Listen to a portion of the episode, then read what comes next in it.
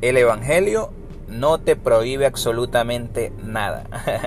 Muchos creemos que el enfoque del Evangelio es hacer y dejar de hacer cosas, pero eso es otra mentira. El Evangelio no consiste en prohibiciones, sino en una nueva vida que produce una nueva identidad. Todo lo que el hombre se impone como ley hacer, su alma lo va a desear hacer.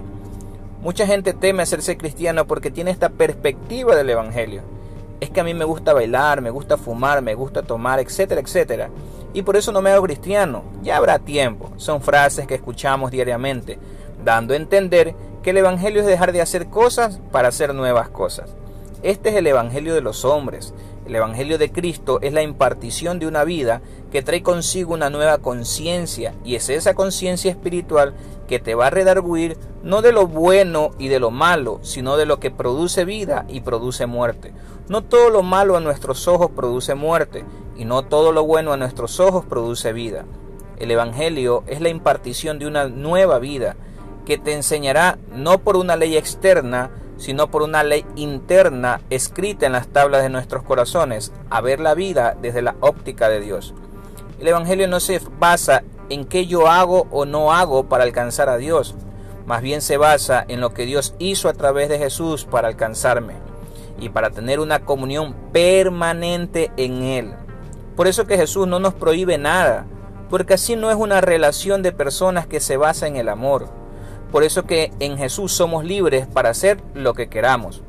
Los expertos dicen que una relación que está basada en el amor requiere libertad. Yo no puedo obligarle a mi esposa que me ame. Ella es libre de hacerlo o no hacerlo. Y en eso se basa el Evangelio. Por eso no es que mi esposa me prohíbe serle infiel, porque en cierto sentido yo soy libre de hacer lo que quiera. Pero la razón por la cual no lo hago es porque la amo incondicionalmente. No es una dictadura el Evangelio, es un matrimonio de amor. Así sucede con el Evangelio y Pablo, y Pablo lo afirma. Todo me es lícito, pero no todo me conviene. Recuerda esto siempre. El Evangelio no se basa en que hacías antes y dejaste de hacer, sino en quién éramos y ahora en qué nos hemos vuelto. Anuncia desde hoy el Evangelio de la libertad y deshazte de ese Evangelio de prohibiciones. La Biblia dice, y conoceréis la verdad, y la verdad os hará libre. Bendecidos.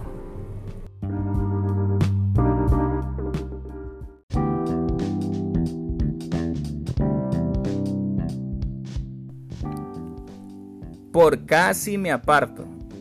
Cada uno de nosotros en la vida del Evangelio pasamos por diversas situaciones adversas que producen en nosotros desánimo y decepciones.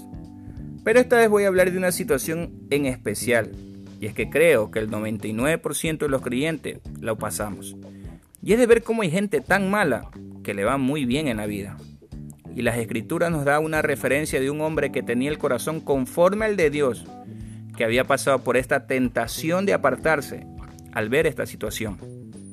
En el Salmo 73 David dijo, en cuanto a mí, casi se deslizaron mis pies, por poco resbalaron mis pasos, porque tuve envidia de los arrogantes viendo la prosperidad de los impíos. David no entendía por qué los arrogantes prosperaban. No entendía cómo gente que hacía mal a los demás pareciera que no pasara nada con ellos. Esta gente en el mismo capítulo David lo describe como altaneros, orgullosos, que con su boca dicen, ¿para qué Dios si no lo necesito? Estos no tienen trabajo forzado, la soberbia los coronan y sus labios son solo para hablar maldades. David estaba en un dilema que no cuadraba con su lógica. No podía entender cómo este tipo de gente era próspera a pesar de todo lo mal que hacía. Y muy similar nos pasa hoy en día, cuando vemos gente con las mismas características burlándose en nuestras situaciones adversas. Gente que habla con arrogancia, creyendo que todo lo que tiene es por ellos. Y al fijar nuestra mirada en esa vana prosperidad, nuestra alma se confunde de ver cómo los justos viven como injustos y los injustos viven como justos.